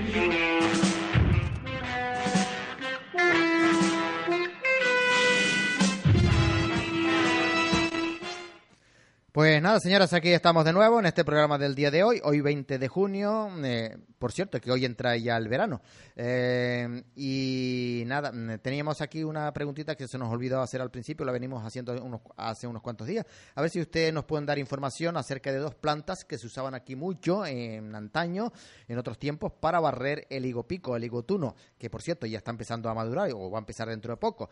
En dos bueno, se pueden usar muchas plantas, hasta muchos cobas que usted tenga en su casa, como siempre decimos, pero hay dos plantas ideales para el barrer y quitar eh, todos esos eh, picos al higotuno. Bueno, eh, pues tengo aquí también unas cositas curiosas de nuestra tierra y de nuestra historia eh, del pueblo Barrancondo. Eh, a veces, pues, hay oyentes que nos dicen, es que hablan poco de Barrancondo. Bueno, pues, ¿le gustaría usted saber la población que tenía el pueblo de Barrancondo? No, el barrio no, el pueblo, así de claro, el pueblo de Barrancondo en el año de 1779. Pues según el notario Bernardo Marrero y, su padrón de la jurisdicción de Candelaria, en el año de 1779, el pueblo de Barrancondo contaba eh, o estaba formado de la siguiente manera. Lo formaban 44 familias con un total de 163 habitantes. Cuando hablamos de familias, pues unos tenían dos, otros tenían tres o cuatro, etcétera, etcétera, ¿no? Pues lo formaban 44 familias con un total de 163 habitantes, desglosados de la siguiente manera. Camino que va al agua, siete vecinos, o familias con 26 habitantes. Callejón que lleva al Cabuco, 7 familias con 32 habitantes. Y camino que va a Candelaria, 30 vecinos y 150 eh, perdón, 150, no, 105 habitantes. Los hombres se dedicaban fundamentalmente a las tareas agrícolas para ese año de 1779. 30 eran jornaleros, 8 labradores, 4 ayudaban a la labranza, eh, al eh, y, también otros al pastoreo, al pastoreo 5. Había también 6 ganaderos, uno que guardaba cabras y uno que guardaba ganado ajeno y a otras actividades se dedicaban tres. Eh, habían también barqueros, eh, uno de ellos. Eh, coge pescado que, que vende para mantenerse. Uno era fragüero, uno pedrero y, uno que cortaba leña. Uno que guardaba una suerte, no sé qué significaba esto, dice uno que guardaba una suerte, uno que sirve a sus padres, bueno, esto sí está bien, Además, habían dos pobres, dos inválidos, uno que, todo esto hablando del año 1779, uno que no puede trabajar y uno que estaba quieto en su casa. Quieto en su casa. La mayoría de las mujeres atendían a, las labores de su casa y cuidaban de la educación de sus hijos. Además, 62 sabían hilar. Mm, esto, eh, este en el caso mayormente de las mujeres. 53 coser y 15 tejer tres a, lavar eh, y tres chicas aprendían a hilar. Eh, otras actividades menos frecuentes eran uno ganadera, en este caso de mujer, una lavadora, una que ayudaba a la labranza, una chica que va al monte por leña, una era pobre y dos no pueden trabajar, una de ellas por ser manca. Desde el punto de vista económico, la situación de los vecinos para ese año 1779 era la siguiente. Siete lo pasaban regularmente, 19 estaban pobres, siete pobres infelices, seis muy pobres y cinco no se indica. Los vecinos más eh, acomodados eran los siguientes.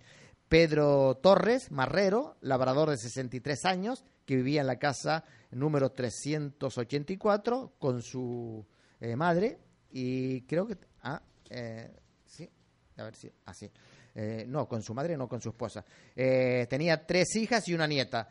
sembraba ocho fanegadas de todo pan. Tenía una yunta eh, de bueyes, un burro y lo pasaba regularmente. Otro acomodado era Antonio Núñez, de 43 años, que vivía en la casa número 384 en compañía de su esposa y tres hijos. Era labrador y sembraba seis fanegadas de trigo y dos de cebada. Tenía una yunta de vacas, un mulo y seis ovejas. Lo pasaba regularmente, sabía leer y escribir. También eh, eh, estaba María Rosa, viuda de 85 años, que vivía en la casa 386 con su hija soltera. Era labradora, sembraba ocho fanegadas de todo pan, tenía una yunta, dos burros, recogía cuatro pipas de vino y lo pasaba regularmente. En cuanto a la, a la intrusión, la situación era dramática, pues solo un hombre sabía leer y escribir y no existe constancia de que ningún niño fuese a la escuela en ese año de 1779.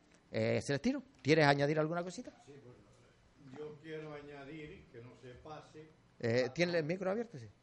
¿Tienes el micro abierto? Ahora, ahora, ahora, sí. Eh, Tomás, yo quería decir lo que le dije a ustedes antes, que a las 21 horas, a las 9 de la noche, ponen el programa este de Mírame Televisión, Despierta esto es un programa que hay que verlo porque te habla de todos los contratos de las clínicas privadas, sobre todo de Hospitén. Contratos que no se sabe ni cómo están hechos ni cómo no están hechos. Entonces es muy interesante verlo y a ver si la gente nos espabilamos un poquito. ¿A qué hora es, Certino, dice? A las 21 horas, a las 9 de la noche. Por Mírame Televisión. No es muy largo porque es el que yo vi ya en, en el Cine Aguere de La Laguna y pero sí es muy interesante. O sea, yo creo que si no es que está actuando, que empiece a actuar la Fiscalía Anticorrupción. Bueno, voy a mencionar también unas cuantas ah, cosas aquí de nuestro municipio, sobre todo de Candelaria. Eh, nosotros venimos aquí, bueno, señalando, denunciando y exigiendo también de que se pusiera papel de baño en, bueno, en los servicios de las caletillas que llevan más de un año sin él y no sé si nos han escuchado o no, pero ya hace lo menos 15 días que ya los baños de las caletillas tienen su papel para que la gente que va allí, para tanto para las manos como para otras necesidades, ya lo tienen allí. Pues felicitar al ayuntamiento eh, por esta buena labor, que así es como tiene que ser. Eh, me han comentado también algunos eh, oyentes que me han visto por ahí por la calle de que diga de por qué existe un paso peatones absurdo, absurdo totalmente, que no tiene sentido. Vamos a ver, mm, esto es en Candelaria de Casco. ¿Saben ustedes dónde está la Cruz Roja en Candelaria, no? El puesto de Cruz Roja. Pues por ahí arriba hay una calle que sube, hay una calle que sube y al final de, al final de esa subida arriba encontramos una calle transversal que no tiene salida, por, eh, por cierto, esa calle que no tiene salida, y entonces los coches que vamos subiendo en una pendiente tenemos que hacer un seda al paso para cuatro vecinos que están en esa calle que no tiene salida, porque es una calle que no tiene salida. Si son cuatro, cinco, seis o siete vecinos, no son más. Entonces la gente me, me dice, pero ¿cómo es posible que usted va subiendo con su vehículo y al final de la rampa se encuentra con un al paso para darle paso a cuatro vecinos de una calle que no tiene salida. Usted eh, porque en la caletilla existía eso, no sé si tú lo has visto allí, frente a un bar que hay ahí, eh, Tomás. Sí, sí. Y, y, y, le quitaron y ahora pusieron que el que sube tiene preferencia. Y, el, y además esa calle que viene, de allá del, otro lado de la caletilla, del sector norte, tiene mucho tránsito. Sin embargo, ahora ese, ese es el que tiene el al paso y el que sube, ahora lo tiene libre. Porque, pero antes estaba al revés y lo quitaron. Y aquí... quien, pinta o, quien pinta o quien manda pintar no sabe lo que hace. No sé si tú lo has visto. ¿Lo has visto? Yo, yo, sé más o menos lo que te voy a pasar por allí, porque sí, por lo donde me estás explicando tú, no que yo lo haya visto, ¿no? Porque por ahí vivía un hermano mío, pero hace mucho tiempo que no mm. voy. Y entonces, claro, lo que no se puede es como tú no, si estos días ha salido me parece que fue en Barranco, digo, en Igueste, una señora que iba con una furgoneta y subía una guagua. ¿Ustedes no han visto el reportaje ese? Hombre, ¿y tanto? ¿Eh? Hombre, ¿y tanto lo hemos visto? Lo que yo no, o sea, no entiendo cómo esa persona insulta al chofe que está haciendo una misión y cuando una guagua va, por lo menos está con 50 personas, que para es la cabida de la guagua y está primero esas 50 personas que una persona sola en, un coche. Y, pero yo sí lo oí y insultó al chofe y lo trató de todo. Oiga, pues mire, mal estamos si no nos respetamos unos a los otros. Según el concejal de, de Obras y Servicios, el señor Baute, eh, dice que quieren ahora recuperar la depuradora del lomo el caballo después de 30 años con dinero de Europa. La hicieron la abandonaron y dejaron que todo el mundo se llevara allí los tornillos y la maquinaria y mm. todo. No se llevaron el terreno porque no podían llevarse el terreno, pero lo más se lo llevaron todo. Nunca llegó, ya, ya a punto de empezar a funcionar, nunca funcionó. Y ahora dice que la van a recuperar. Pues lo que deberíamos es recuperar también el dinero. ¿Y, tanto? Eso, eso, no recuperar la, la depuradora, sino el dinero. ¿De quién permitió ese bandolerismo ahí, ¿no? eso te pasa como eso te pasa como la que está en Alicante, o sea que todo el plan hidráulico lo iba a pagar la Comunidad Europea y cuando entró Zapatero se lo cambió, no, no, aquí hacer depuradoras por todas partes. La más grande de Europa está en Alicante y no funciona. Uno, porque no se puede mantener el gasto de que tiene de electricidad y después dónde, eh, porque eso deja una salmuera o algo que hay que enterrarla. Y entonces no saben dónde ponerla, por eso no está funcionando.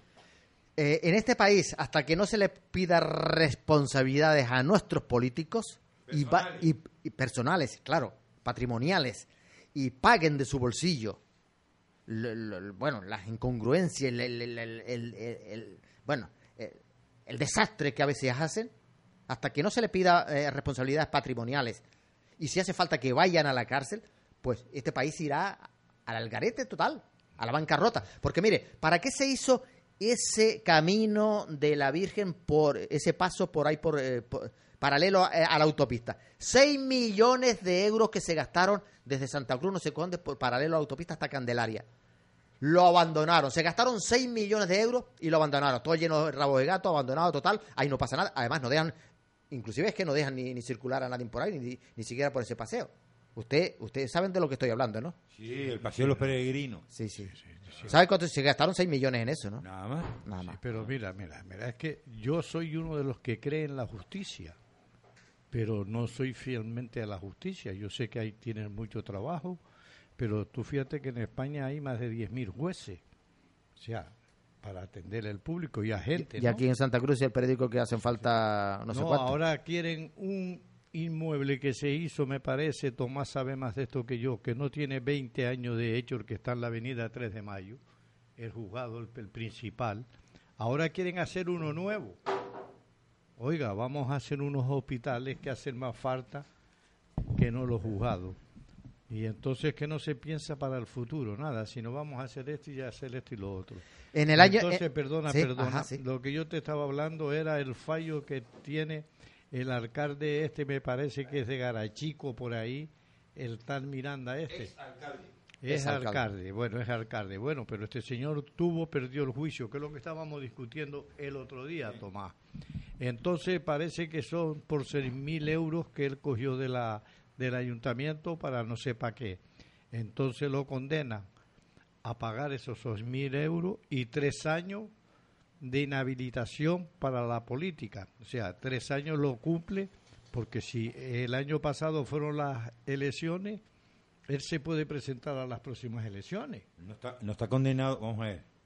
No está inhabilitado. No ha sido inhabilitado. Eso es lo que dicen los periódicos. No, no, no, pero vamos a ver. Yo mm, lo dije el otro día, lo vuelvo a repetir ahora. A mí me gusta que incluso la gente sepa que dentro de la letra menuda, que es el titular del periódico, es una cosa y la letra menuda es otra. Es otra, sí, sí, sí. Por eso hay que leer las noticias. Y dar los titulares es más fácil que leer la noticia. La condena a inhabilitación no le ha llegado. Por lo tanto, puede seguir ejerciendo. No, la condena- Pudiera la- presentarse a ser el reelegido. ¿eh? Mire, le, le doy un caso, le doy un caso. No, Miguel Cerolo ha sido condenado, Miguel Cerolo ha sido condenado a ejercer como alcalde. Sí, pero ha recurrido. No, no, pero no ha sido condenado a ejercer como diputado y senador.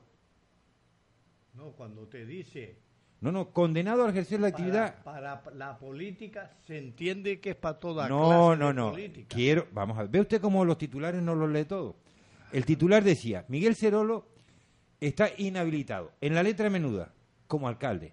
Después él ha dimitido porque hubo un nuevo gobierno y él era senador en desi- designación de la comunidad autónoma porque el Congreso, el Senado dijo en su informe que había sido condenado solo para la actividad de alcalde, para el resto no. Yo, yo lo que te digo, Tomás, yo tuve un juicio, lo gané, me dieron la sentencia a los dos o tres meses, donde la jueza me pide perdón por la tardanza. O sea, yo me, me dan la sentencia durante pues tres meses después del juicio. Y después, si yo quiero reclamar, tenía cinco días hábiles. O sea, que a mí tardaron para dármela tres meses. Y se me disculpa la señora jueza diciéndome que por falta de personal, por esto y por aquello, que perdone por el retraso. Digo, oiga, por lo menos deme más tiempo para yo poder reclamar. Claro, que eso fue también el abogado que metió la pata, porque era un abogado de oficio y yo creo que él por la reclamación no iba a cobrar más, sino por lo que le daban de entrada. Entonces, claro, siempre pagamos el pago. Ahora sí, es, es muy cierto lo que creo que dijo Tomás hace unos cuantos días aquí, ¿no? Que las sentencias nunca son firmes hasta que no hacen todo ese recorrido judicial, ¿no? Ah, que pasa de un, de un sitio a otro y... Sí, pero es que tú tienes cinco días para recurrir. Sí, bueno, claro. Eh, no, vamos a ver. No, no, depende, depende, Vamos a depende. Los recursos, Depende de lo que te ponga el juez, ¿no? vamos a ver, 3, 5 y 10 días o 30 o, días. 15, pero bueno, o 15 también. Eh, el recurso que usted le está dando la posibilidad de recurrir a una instancia superior, los tres días o cinco días que le dé, es simplemente personarse, presentar un escrito y decir, voy a recurrir. Sí, sí, sí. Y a usted ahí... Si usted, no lo ha- si usted no lo hace, la sentencia Eh, se, se hace, se hace firme, ¿no? Y cuando usted dice, voy a recurrir, después ejercita el derecho al recurso, recurso de alzada, de, de apelación, lo que sea. Lo que pasa es que este país es muy, muy No, no, subgénere en la justicia no sabe por dónde camina nunca. No, no, no, eso está claro. Eso, eso Como no decía sabe. el gitano, en juicio te vea y lo gane. Sí, sí. Bueno, eh, pues eh, antes estábamos hablando de, los desmanes que hacen nuestros políticos. Eh, ustedes recuerdan también que en el año 2012 se adesentó, se arregló el polígono industrial de Weimar, que eso estaba hecho un desastre total, una cochinera total. Se gastaron ahí una verdadera millonada, y ya lo dijimos en su tiempo, en su día, de que lo dejaron muy decente y lo habían dejado muy bien. Eso fue en el año 2012. Pasen ustedes por ahí y vean cómo está.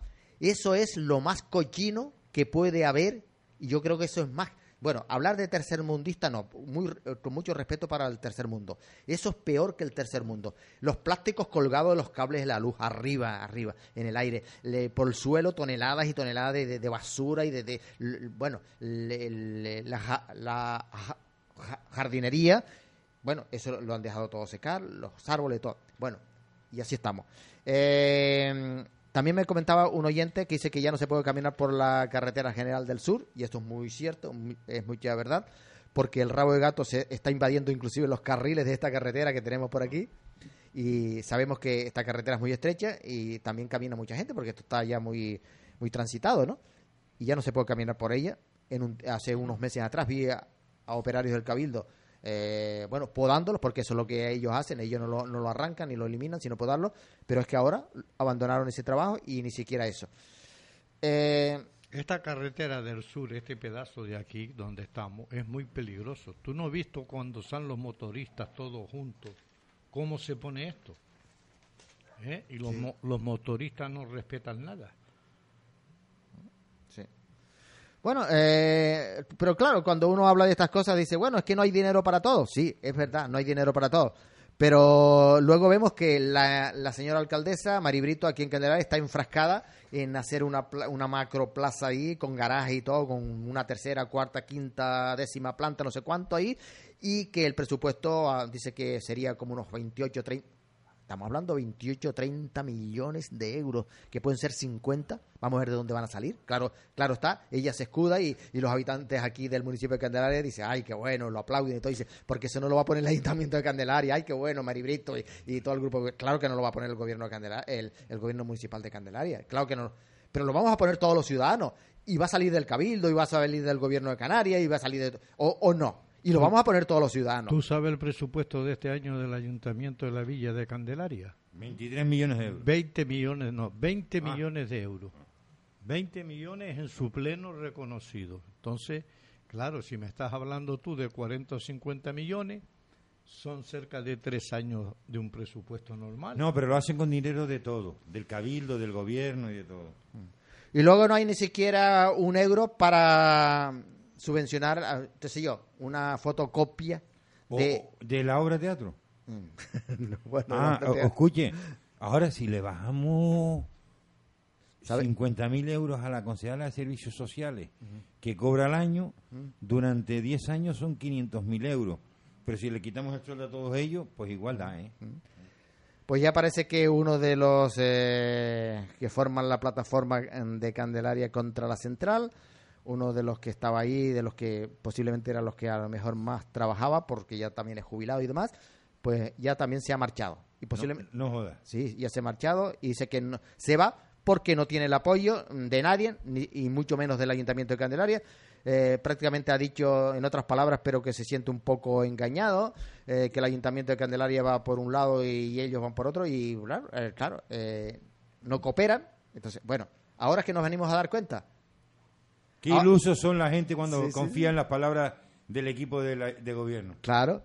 Eh, ¿Cuántos años hace que nosotros dijimos que aquella manifestación que hizo el Ayuntamiento de Candelaria en el año 2012 fue todo un engaño para los habitantes de Candelaria? Esa manifestación que hicieron contra la central de las Caletillas, que dice que asistió un millón y medio de personas en la Caletilla, mm. con todos los adulones y todos los enchufados y todo eso, creo que llegó a un millón y medio, ¿sí?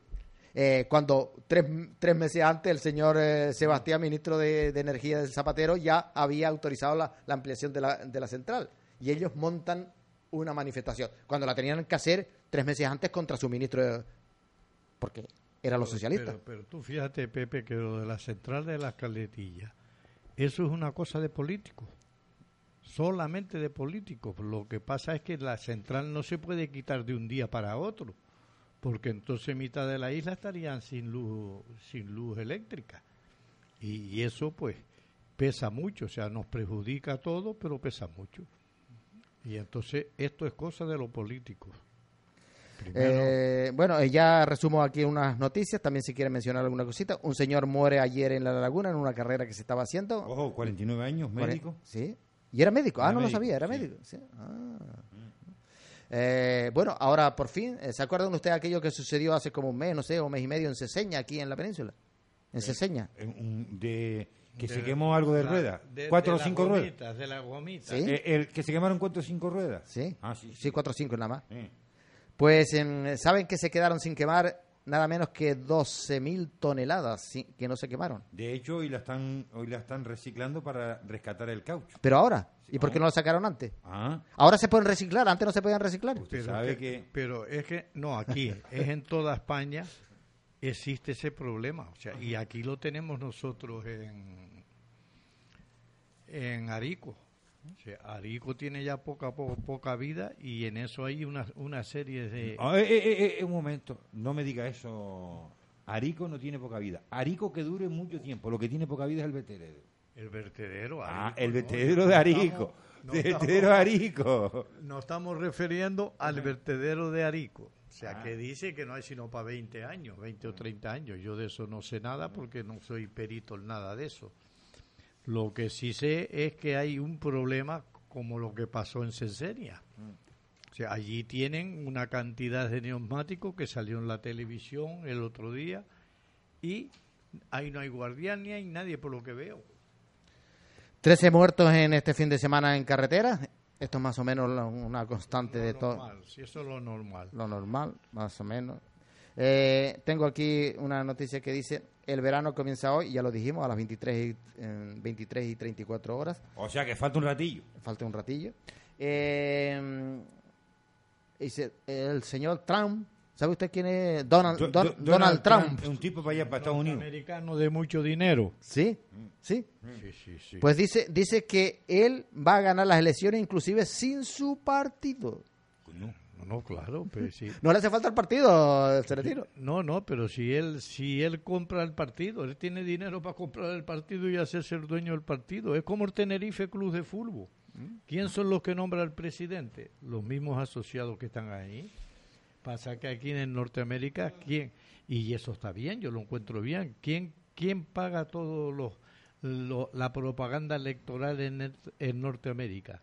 Cuatro o cinco personas. Claro cuatro o cinco personas, sea laborista o no sea laborista, o sea conservador, lo que sea, y hacen lo que le da gana y después después los recuperan, eso no cabe duda. Bueno, como aquí tenemos eh, un tiro para el gobierno y otro para, para la revolución, como siempre decimos al comienzo, pues tenemos uno también para la ciudad de Weimar. Eh, la señora, bueno, vamos a felicitar a la señora Carmen Luisa Castro, creo que se llama, alcaldesa de Weimar. Sí. sí, que hoy su pueblo de Weimar, su, su ciudad, eh, mm, bueno, eh, esto tiene que ver con las fiestas patronales de San Pedro, va a aparecer en el programa ese... Sálvame. Sálvame. Mm. Mm. Bueno, vamos a ver si pasan las imágenes de la entrada a Wimar, que está muy bonita, por cierto, el, ajardinado ese que tienen ahí a mano derecha. Oh, es precioso, lo tienen todo bien regadito y bien limpito. Oh, precioso. La gente que entra a la ciudad de Wimar y vea y ve todo eso se queda encantado. Dice, si esto es lo que yo veo a la entrada de Wimar, ¿cómo bueno, estará Wimar? ¿Cómo estará Wimar? Bueno, y a lo mejor saldrá también la playa de los perros del puertito también. A lo mejor también. Es posible, señora Castro. Bueno, eh, ahora, que nombraste los perros, ahora que nombraste los perros, tú ves la gente que va paseando con un perro peligroso y parece que lleva un trofeo, sin, sin collar, sin nada, sin, sin bozal, sin nada. El otro día murió un niño en Huelva, en Huelva que lo mordió un perro y el niño falleció. Y entonces es que yo creo eso está denunciado en todas las mesas comunitarias y hasta que no se murte a todas estas señores que no cumple como tienen que cumplir, yo creo que esto no se arregla. Si al otro día iba yo caminando y se para una señora, el perrito echa su caca y le digo a la señora, oiga, ¿usted no ve lo que hizo el perrito? Dice, no, yo venía caminando. Digo, no, usted se paró para que el perrito hiciera sus necesidades. Lo lógico es usted mire y limpie, porque yo tengo 80 años y si patino me mato. Si patino en la caca de su perro me mato. Y usted pasa como muy buena. Y digo, no, si tengo la bolsa, digo, pues recójala. Y cuando te, porque estuve allí hasta que se fue, digo, ¿ves cómo no le ha costado nada actual? Y entonces, claro, las asociaciones de perros son las que pagan todas estas consecuencias, las asociaciones animales, porque el que lo lleva no cumple. ¿Y cómo cumple? Pepe, aquí si no se multa, no cumple nadie nada. Bueno, pues ahora que estamos en la Eurocopa y todo esto, ¿saben ustedes el origen del penalti más famoso de toda la historia? Tomás y Celestino. El origen del penalti más famoso de toda la historia. ¿Usted no ha escuchado eso de voy a tirar o tiró el penalti al, al estilo de? Panenka. pues sí, pues ese es, el, ese es el origen del penalti más famoso de la historia. Antonio Panenka dio con su peculiar lanzamiento la Eurocopa de 1976 a Checoslovaquia, inventó su lanzamiento para ganar una apuesta al portero de su equipo en, en un entrenamiento. Yo, yo, eh, yo conozco un penalti que una vez lo vi por un vídeo y es que el portero sacó de su área y le dio tal mal al balón que dio media vuelta y se le metió dentro de la puerta. Mire, les puedo dar dos datos. Sí. ¿Usted sabe lo que más, eh, los jugadores internacionales que más faltas han tirado durante mundiales y Eurocopas y todo esto? No sé. El que más ha tirado, Rika Hagi, rumano, Rika Hagi, rumano, 27 faltas, 0 goles. Cristiano Ronaldo, 36 faltas, 0 goles, penaltis incluidos. No, el otro día falló uno, Sí. Ronaldo, sí, dio en el poste. Bueno, pues Este Hagi es el que... No, este me parece que es húngaro, uno que estuvo en la Unión Deportiva Las Palmas. No sé si tú te acordarás de eso. No, ¿Qué- no, este estuvo en el Barcelona. No, este Hagi, el que yo digo, estuvo en el Barça. No, este estuvo en la Unión Deportiva Las Palmas. En la época de carnavales. de- de Bueno, toda pues, esa gente. Pues terminamos, pero el, el viernes, no sé, ustedes se enfrascaron a- aquí eh, al final. ¿Cómo está la situación de ese señor que dice que le gusta más plantar un árbol que hacer un edificio? ¿Cómo está la situación? Usted, yo creo que ustedes mencionaron algo y claro, como estábamos en el programa Salud y Vida a lo Natural, yo quisiera eh, que si quieren matizar solamente unos segunditos porque ya estamos dentro del tiempo, para no dejar, para que si alguien no escuchó, pues que sepa la- las cosas como están, ¿no? Hablábamos el otro día de esa sentencia Y- en cuanto a los hoyos del municipio de Huima. Y bueno, esa sentencia cabe todo tipo de, de cosas. La aceptación ante el fiscal de la acusación y, y, la- y la y los condenados o los acusados es una cosa. Al final puede salir otra. Estamos hablando del señor Plasencia eh, y empresario y otros más, ¿no? Que están implicados ahí, ¿no?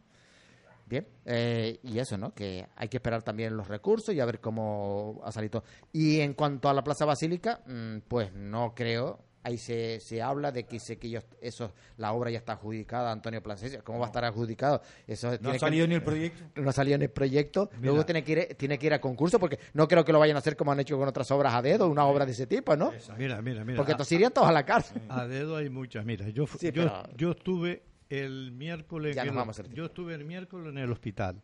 Me desperté a las cinco y media de la mañana para estar a las siete de la mañana en el laboratorio que me tenía que hacer un análisis. Y empezó a las siete menos diez y los primeros son los niños, las embarazadas y los diabéticos.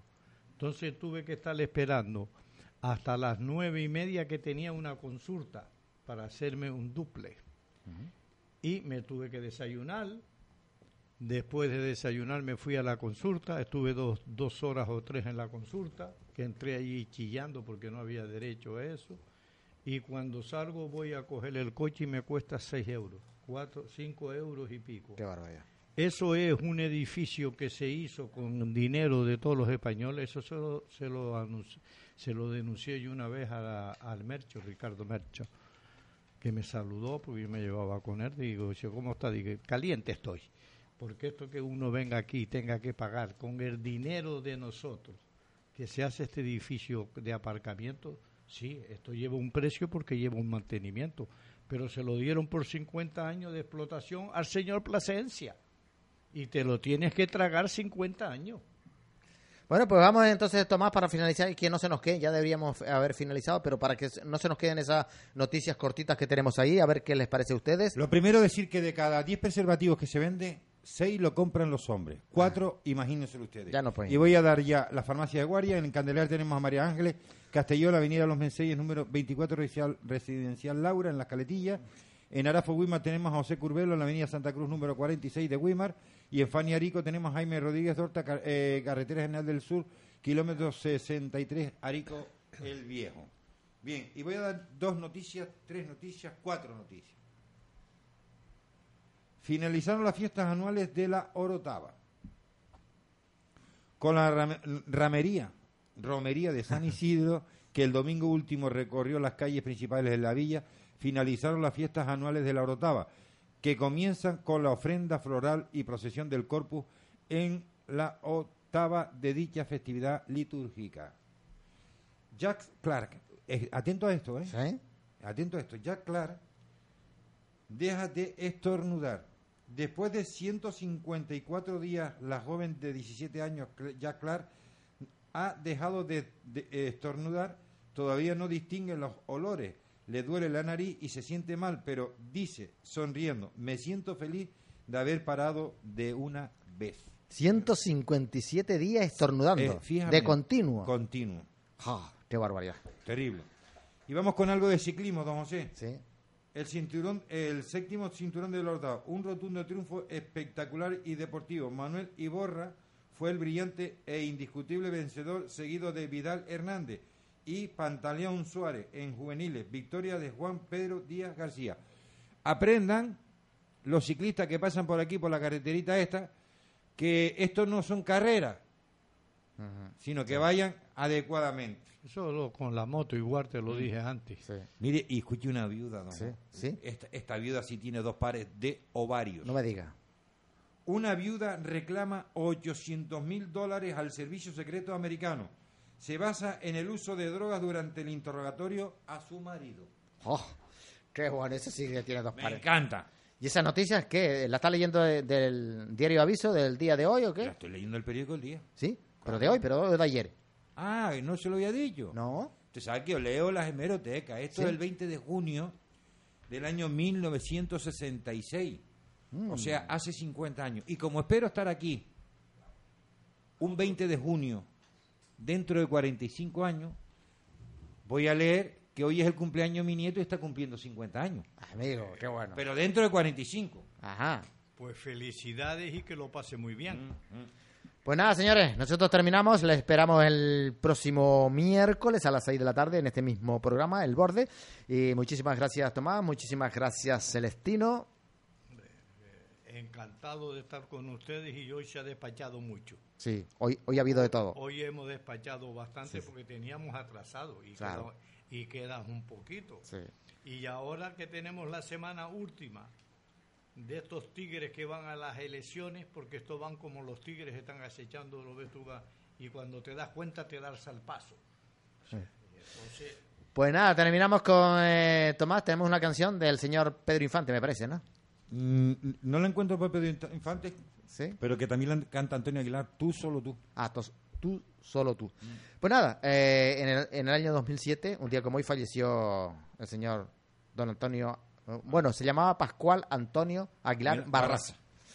Pues nada, señores, que lo pasen muy bien y hasta el próximo miércoles. Adiós.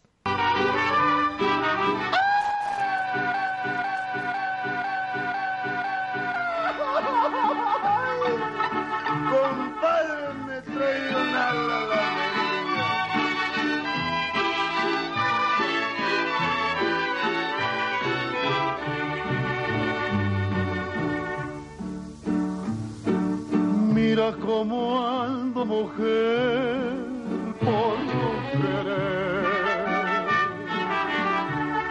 borracho y apasionado, más por tu amor. Mira cómo ando mi bien,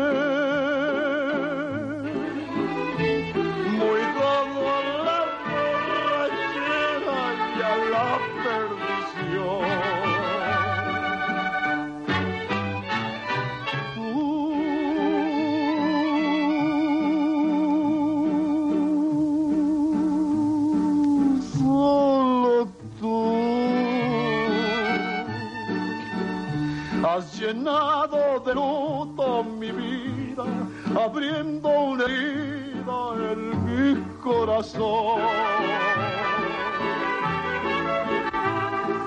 Tú,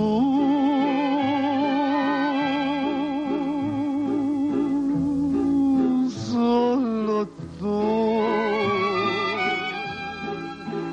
eres causa de todo mi llanto, de mi desencanto desesperación. Solo tu sombra fatal, sombra del mar, me sigue por donde quiera con obstinación. Y por quererte olvidar, me tiro